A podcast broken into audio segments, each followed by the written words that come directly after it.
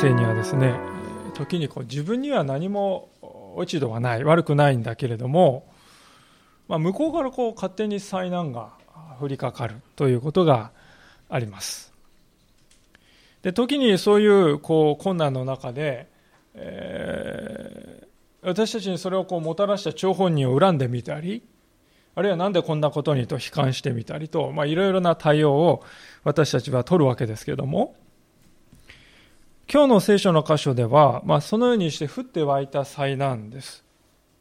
でしかもただ一つの災難でありませんで、えー、大小3つのですね、大きなこの国際紛争に巻き込まれながらも、神様に信頼して勝利していった。そういう信仰者の姿が書かれているわけであります。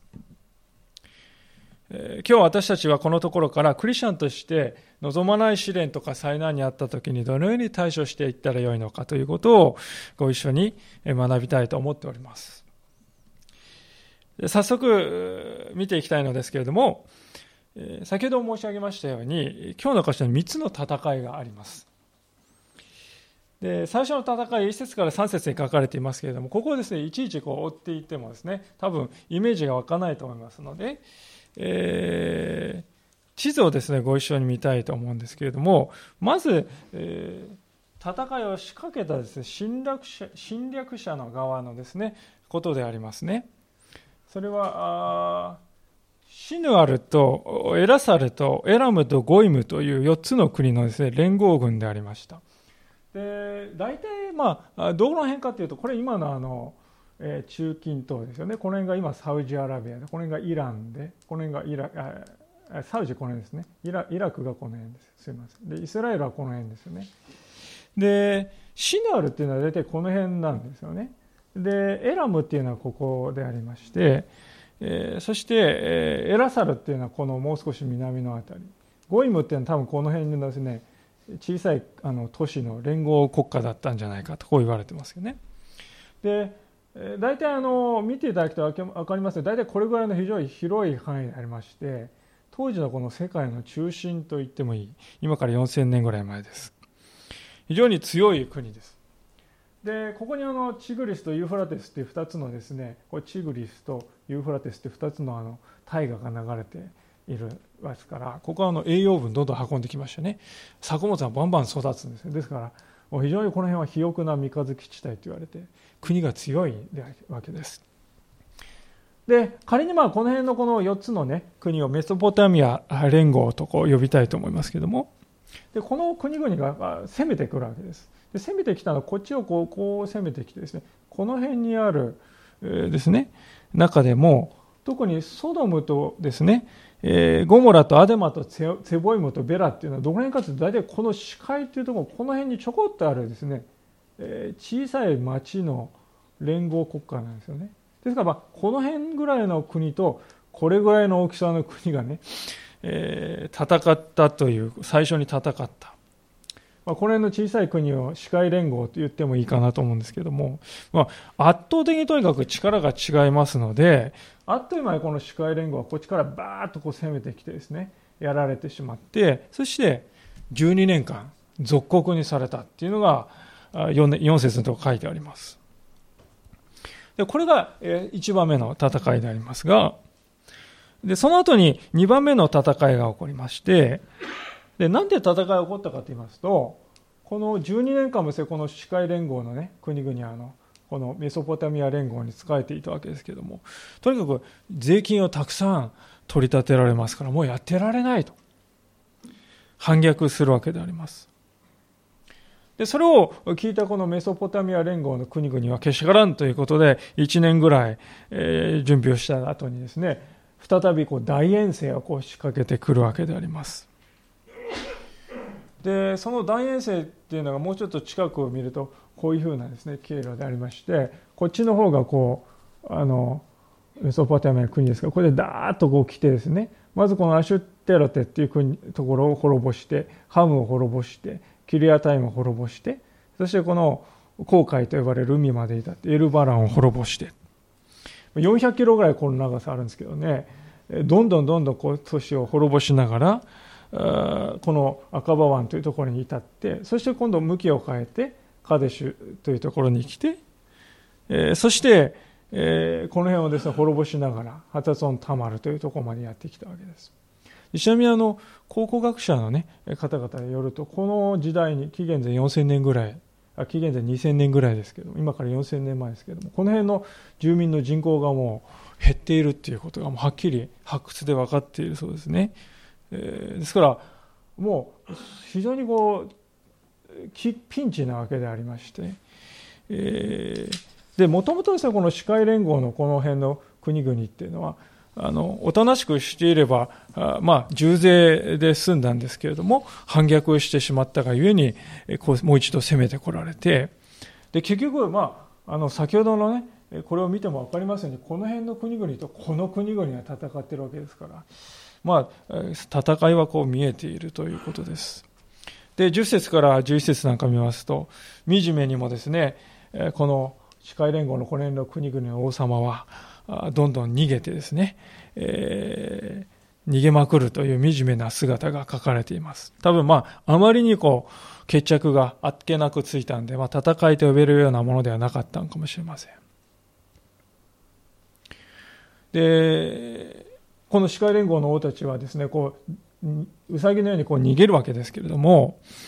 逃げるときにこう、穴があって、歴史ってアスファルトを取ったその穴があって、こう、その穴に落ち込んでしまったっていうね、えー、そういう状態であります。で、王様はここ穴に落ちて隠れて身を潜めるぐらいですから、えー、そこの住民はどうなるかっていうともう守る人がいないですから、容赦なく略奪に遭ってしまうわけですよね。まあ、今の時代とは全く違いまして、4000年前の時代は征服された民族の運命っていうのは本当に過酷であります。もう財産を全部奪い取られて女性や子供男も含めて全部奴隷として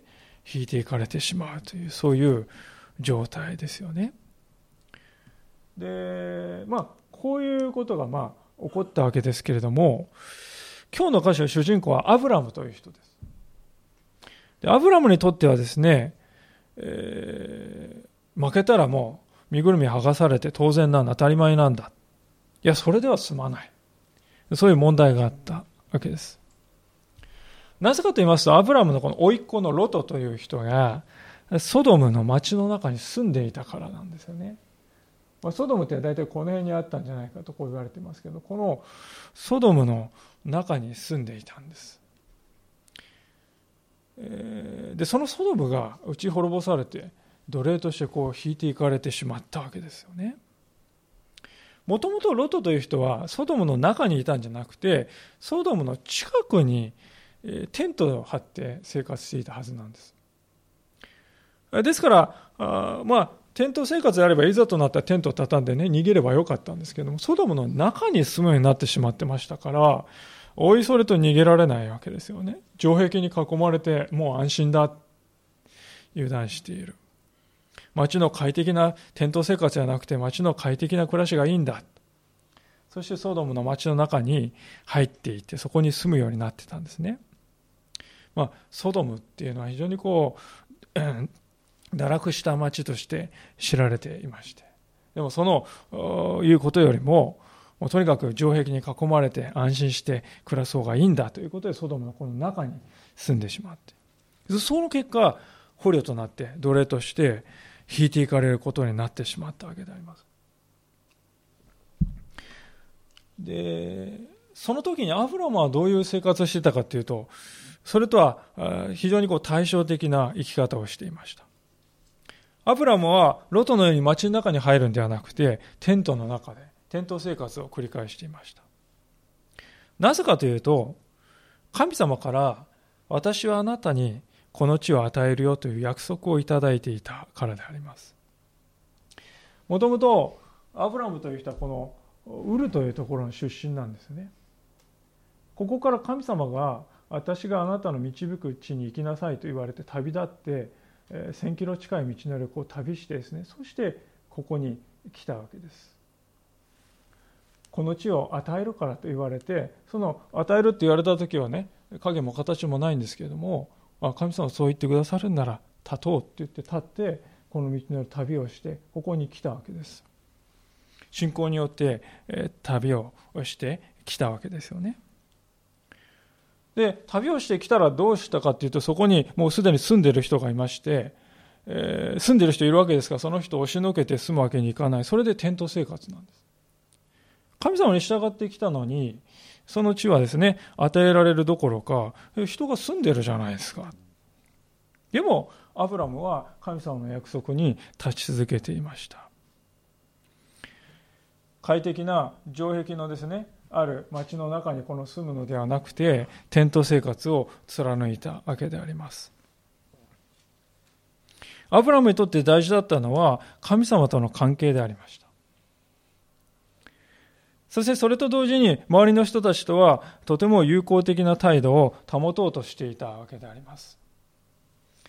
それは13節を見ると分かりますけれどもこう書いてあります。一人の逃亡者、まあ、これはあの逃げてきた人ですよね、えー、負けたって言って、えー、そしてそのことをつまりロトが捕らえられたことを告げた。アブラムはエモリ人マムレのカシの木のところに住んで多分有名な大きいカシの木があったんでしょうね。誰が見ても分かるような。でそのマムレという人の土地だったんです。でマムレはエシュコルとアネルの兄弟で彼らはアブラムと盟約を結んでいたとこう書いてあるわけです。3人の兄弟とアブラムは同盟を結んでいたんだというわけですよね。この3人の兄弟は、えー、この辺がですね、攻められてですね、もういつこっちにやってくるかわからないということで非常に危機感を持っていましたし、アブラムは何とかして老いをね取り、取り戻したいと思いましたから、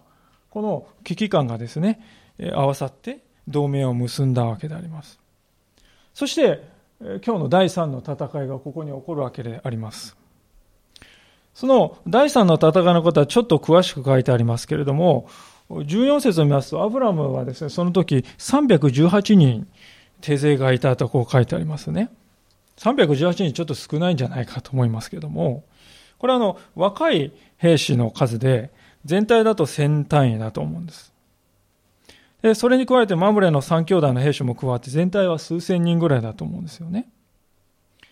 しかし数千人いたとしてもこの強力なメソポタミアの国の兵士の数に比べたらとても見劣りするわけです。まともに戦ってはいけない、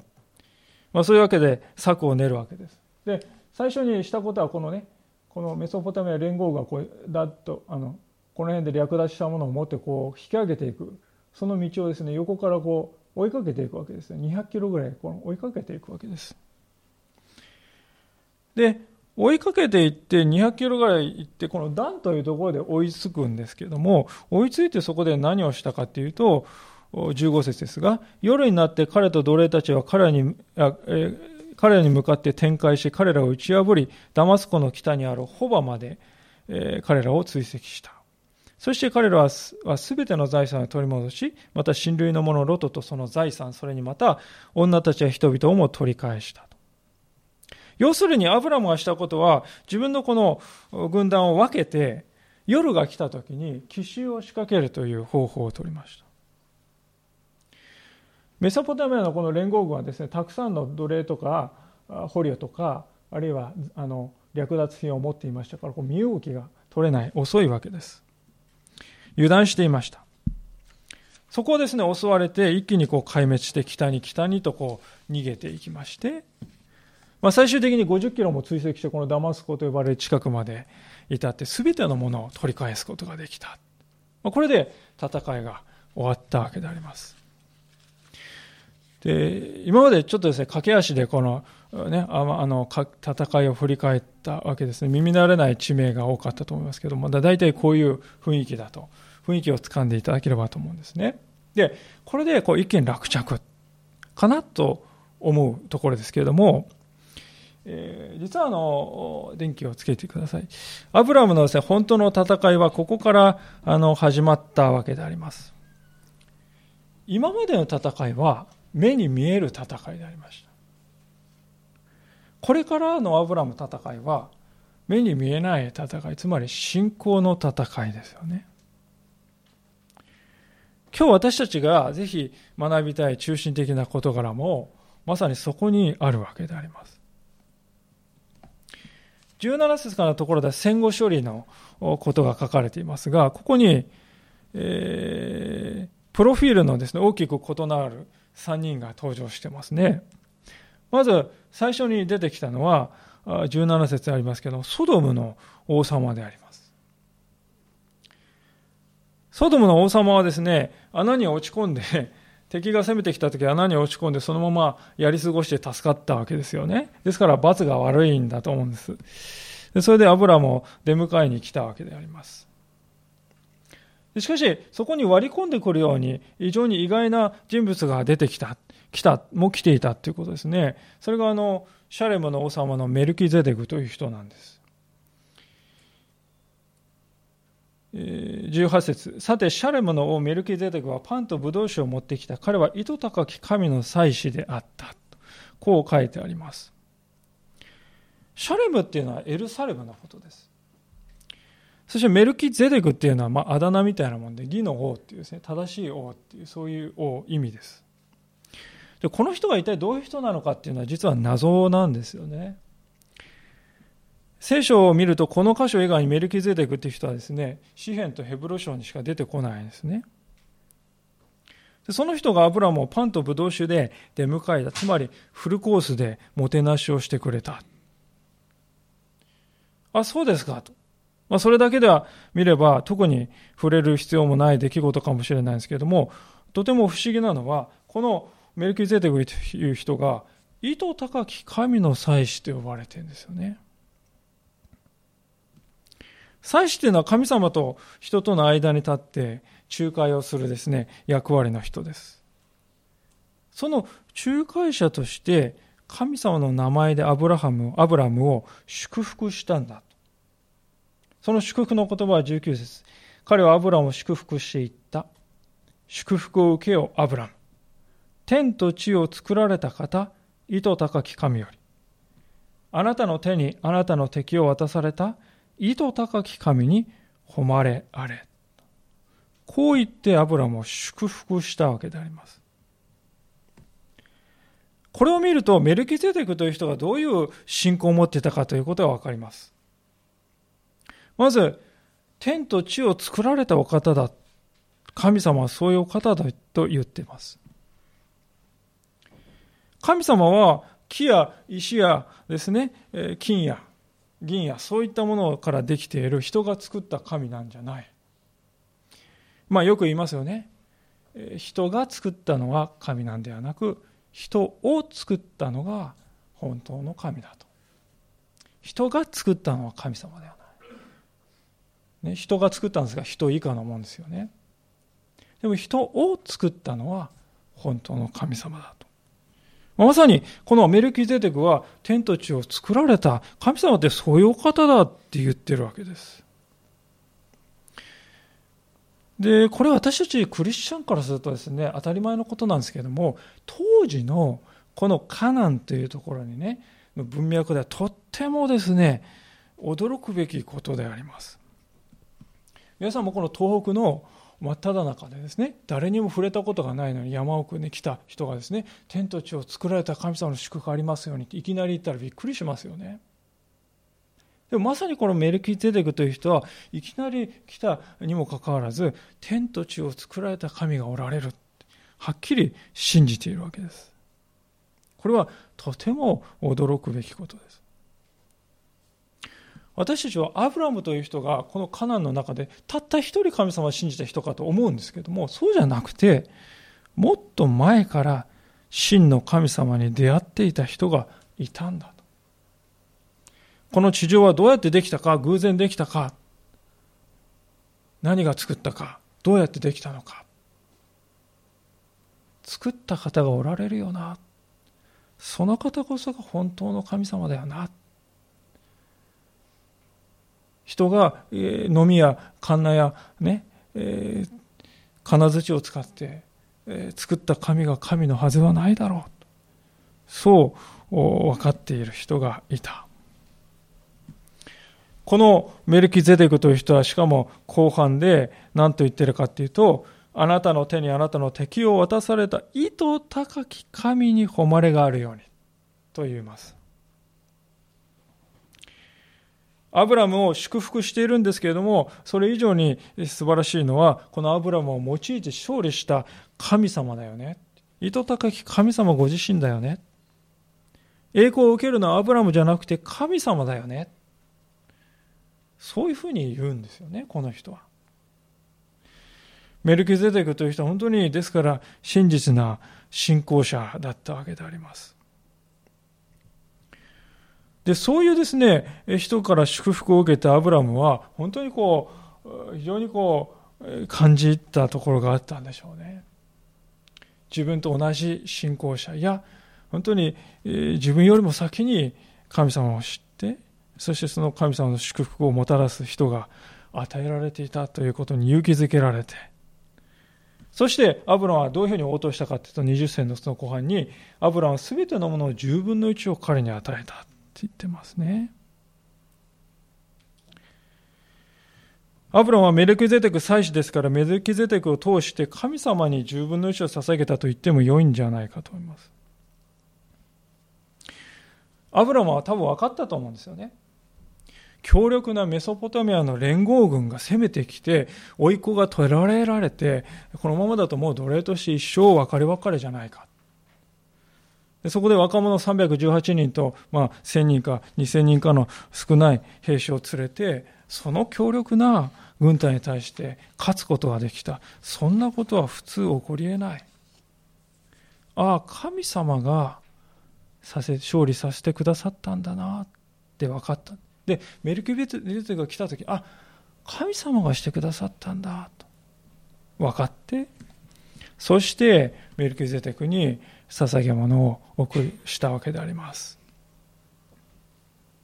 で、こういうですね、やりとりがこういきなり書いてあるんですけど、その後にですね、いきなり、えまあ私たちは現実に引き戻されたようなやりとりが出てくるんですね。先ほど穴に落ち込んで、罰が悪いように感じですね。えー、アブラムにこう出迎えたソドムの王様がやってくるんです。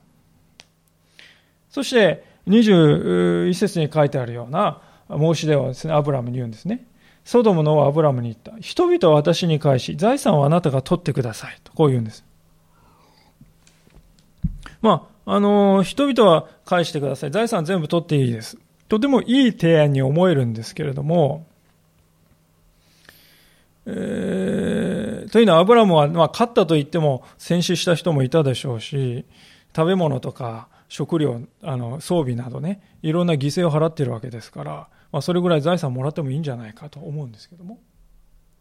しかしアブラムは、その素晴らしい破格の申し出をですね、断固として断るんですよね。どう言って断ったかというと22節しかしアブラムはソドムの王に言って、私は天と地を作られた方、糸高き神、主に誓う。糸一本でも、靴紐一本でもあなたの所有物から私は何一つ取らない。それは、あなたがアブラムを富ませたのは私だと言わないためだ。ただ若者たちが食べてしまったものと、私と一緒にいた人々の分け前とは別だ。アネルとエシコルとマモレには彼らに分け前を取らせるようにと、こう言うんです。まあ、断るにしたってもうちょっと別の言い方ないんでしょうか と思うところですけども、なんでアブラムはこんなね、断固たる態度を取るんでしょうか。それは、ソドムの王の問題をね、彼は見抜いていたからです。第一にはこのソドムの王様の態度です。21節で人々は私に返し、財産あなたは取ってくださいと、こう丁寧に日本語で訳してあるんですけれども、原文を見ると、返してくださいじゃなくて、与えよ。我に与えよ、人々っていきなり言うんですよね。そういうふうに言ってるんです、原文では。まず我に与えよ、人々を与えよ。財産は、あ何時が取れ。まあそんな感じですね。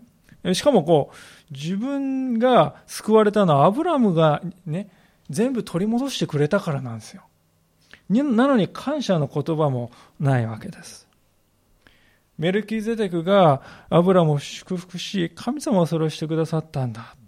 本当にそのために来たのに比べて、なんと対照的な姿かと思います。まあ、多分ソドムがどうしてこんな冷たか、ソドムの王様はどうしてこんな冷たかったかっていうと、アブラムは攻めてきたメソポタミアの出身なんですよね。もともとは。ですから、お前だってあそこね、攻めてきた軍隊と同じところの出じゃないかっていう感じでね、こう冷ややかな目で見ていたかもしれませんね。しかし、アブラムはソドムの町のですね、えー、中を、どういうことが行われたかを知っていました。ソドムという町は特に性的な乱れが非常に凄まじくありまして、町中の人々がこの同性愛をね、などの罪を犯している。誰か人が来るとですね、まずその人、客人をね、知りたいんだと。まずそういう関係を持たせろって言ってくるような、そういう町だったんですよね。ですから、アブラムのこの願う生き方とは正反対の生き方をしてきました。で、そういうことがあったので、アブラムはソドムに対して明確にこの一線を引いたんです。糸一本でも靴紐一本でもあなたの所有物から取らない。あなたがアブラム、あれね、俺が飛ませてやったんだよって言わないようにするためだって言うんですよね。このことを見るとき、アブラムはこの世の富にはすがらないっていうですね、本当にこう、明確なあ一線というものを持っていたことがわかります。神様に信頼するのであって、この世のものに信頼して自分を富ませることはしない。そこをしっかりと思っていました。私たちの信仰もですね、結局ここでこう測られるんではないかなとこう思います。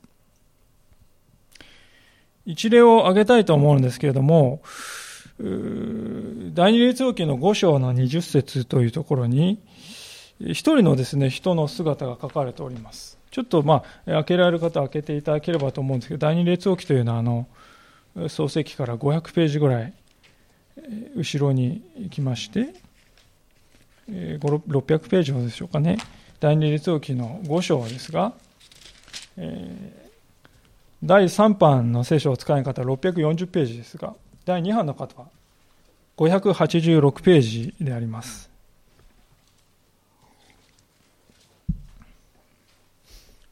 第二列王記の5章の20節第3版640ページです。第2版は586ページです。読ませていただきます。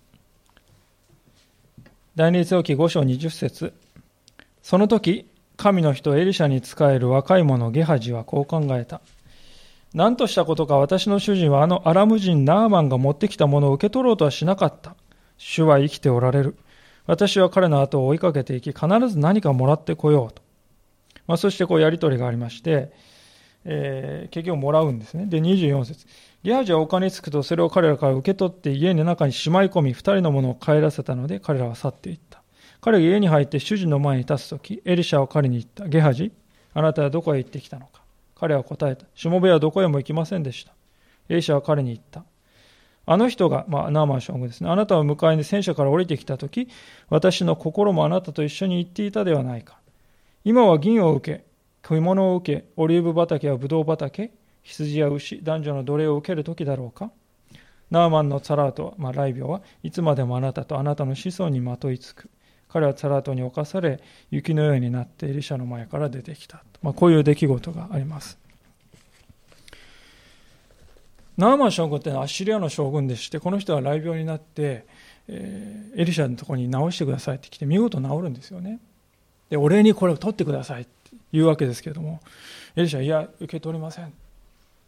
で、それを見ていたこのゲハジというしもべが、なんてもったいないことするんかって言って、後から追いかけていって、ちょっとくださいって言ってもらってきて、家にしまい込んでたって話ですね。で、結局、どうなったかと。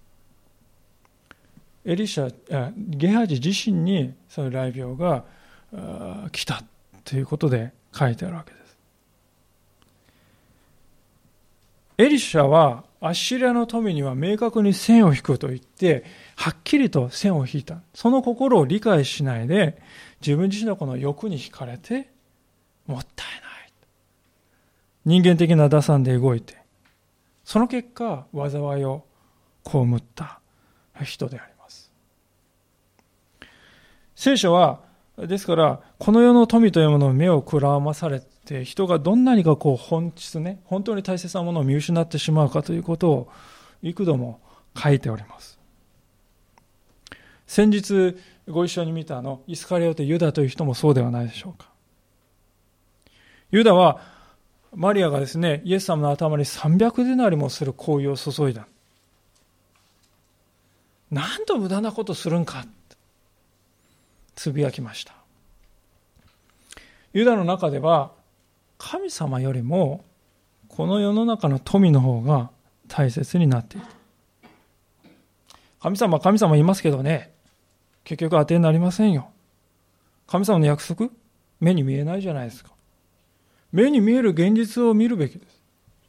目に見えるものにより頼んで生きる方がよほど現実的じゃありませんか。そういう誘惑っていうのは私たちにとって本当に強いものがありますね。それは現代でも同じだということであります。私たちは日々目に見えない神様の約束？そうではない。現実だ。現実が大事だと、そう思いなさい。そのような誘惑を私たちはいつも受けているということを知っていただきたいと思います。一つの例をお話したいと思うんですけれども、まあ、皆さんもよくご承知のカルカッタの聖者として知られるマザー・テレサですよね。まあ、マザー・テレサが1965年にハンセン病の患者のために平和の村というのを作ろうと計画したんだそうです。で、その平和村を建てるときにいろいろ困難がありまして、特にお金が足りない。どうしよう。祈っているところに、まあ工事もね、お金がショートしてしまって、こう何度も中断はしては再開、中断しては再開。そんな時にですね、一人の実業家が来まして、私がこの資金の足りないの全部出してあげますよ。いい話ですよ。ぜひ受けてください。まあ、そう言われてですね、とても良さそうな人だったんですよね。で、マザーは結局それで悩むんです。受け取るべきか、どうしようどうするべきか。受け取るとですね、多分ね、その人が結局一番貢献して、その人がね、あの、いたからできたんだ。結局その人が栄光を受けちゃうんじゃないかなってマザーは思ったそうですよね。で、悩むんですよ。悩んだんだけれども結局は寄付を受け取ることにしたんだそうです。でそして工事は無事に再開したんですけれども、これは後になってとんでもないことが起こりました。その人が寄付すると言ったそのお金は実は正しいお金ではなかった。不正な手段で手に入れたお金だったということは後から分かってですね。もうこれは非常にスキャンダルになって、マスコミが駆け立てて、マザーのこの批判はですね、本当に強まって、スキャンダルになりました。そういうことがあったそうですね。で、この出来事っていうのはマザーに、テレサには本当にこう大きな教訓を与えたようであります。後にあの、マザーの働きもっとね、効率よくやりましょうって言って、マザー・テレサ財団っていうのが作られたそうですけども、その時会議で一人の有能なスタッフが、これもっとね、効率化しましょうよ。合理化しましょうよ。そういうことをね、こうやればいいんですよ。もっとね、お金をこううまく使えますよ。まあ、それを聞いたマザーは何と言ったか。ならば、私は抜けます。それだけ言い残して、あっけに取られるスタッフを残して去っていったという出来事があったそうですよね。彼女は若い日の失敗から学んでいました。世俗化というものはいかに危険であるかということを強く悟っていました。こういう姿勢が彼彼女の中に本当にこう徹底していたので、彼女の働き今に至るまで続いているんではないし。彼女が亡くなった後も続いているわけですよね。ですから、私たちは本当にこのことから学ぶべきは、教会というところは人により頼むのではない。神様によってのみ歩んでいく。そのことを本当にこう、改めて痛感させられます。クリスチャンというのはそもそもどういう人のことでしょうか？それは、この世の中の人々と同じ価値観によっては生きない。そう決めた人ですよね。この世の祝福や、この世の息のかかった財宝にはより頼まない。そこにより頼んで生きることはもうしない。そういう人のことであります。私たちのこういう選び取ろうとした選んだこういう道っていうのは周りの人から見るとねもったいないね。合理的じゃないよ。無駄が多い。そう思いますよ。それでも神の力を私たちは信頼していけるということです。アブラムはまさにここでそういう生き方を選び取ったということです。彼は、ソドムの王様はね、あげるよって言ってくれた財産もらったって別に何にも後ろ指刺される筋はないんですよ。犠牲を払ったのは彼でした。だから、正当な役前をよこせって言っても何もおかしくはない。それでも彼は、あなたの富は受け取らない。私を富ませるのはこの世のものではなくて、意図高き神様なんだから。糸一本でも、靴紐一本でも取らないっていうんですよね。糸一本ぐらいいいじゃないか。糸一本でも、靴紐一本でも受け取らない。ソドムが不正によって蓄えた民から私はきっぱり決別する。これがアブラムの信仰の決断でありました。この人はですね、かつてはね、エジプトに食料がなくてエジプトに食料を求めに行った時何したかっていうとファラオが怖くて自分の奥さんをね奥さんって言えないで奥さんって言ったらねあの自分は殺されてしまうんじゃないかと思ったんで妹だっていうことにしてくれって言ってそして逃げた。そんなことがあった人なんですよねこのアブラムっていうのはもともとでも今どうでしょうか？本当にこう一歩突き抜けた成長した姿を見ることができます。私たちにとって本当にこの聖書という書物は幸いなら、こういう一人の人間のこのです、ね、こう成長していく、失敗を通して成長していく姿を私たちは見ることができるということです。失敗があることが問題なのではなく、失敗の中で成長していく、そこが大切であります。そういうわけで、今日はですね、本当にこの大きな国際紛争に巻き込まれながらも、信仰によってそれを乗り越えて、そしてまた戦争の後のいろいろな問題も乗り越えた、この一人のアブラムの信仰者の姿を見たわけですが、改めて、えー、最後に一つの問いかけを持って今日のメッセージを終わりたいと思うのですけれども、それは、私たちは何を第一として生きるのかということなんですね。アブラムという人はメルキゼテクから何をですね、もらったんでしょうかね。のパンとブドウ酒をもらったって書いてますよね。ご飯をもらったと。でもそれだけですよね。本質的に見ると、アブラムがメルキゼテクからもらったのは言葉だけです。つまり祝福の言葉だけです。ギブアンドテイクの発想から言いますとですね、アブラムにとって実利って何もないですよね。祝福受けたってね、あ、祝福ですか、はあ、はあ、って。実利の観点から言ったら何にもないです。反対にソドムの王の提案どうですか？実に魅力的ですよね。財産全部持ってっていいって言うんですよね。魅力的ですよ。しかしアブラムはその財を断り、ただまあ同行者のことは配慮してほしいとだけは言うんですけども、自分は微体値も受け取らない。この姿勢というのは何を表しているかというと、結局アブラムにとっては、神様との関係こそが財産なんだと。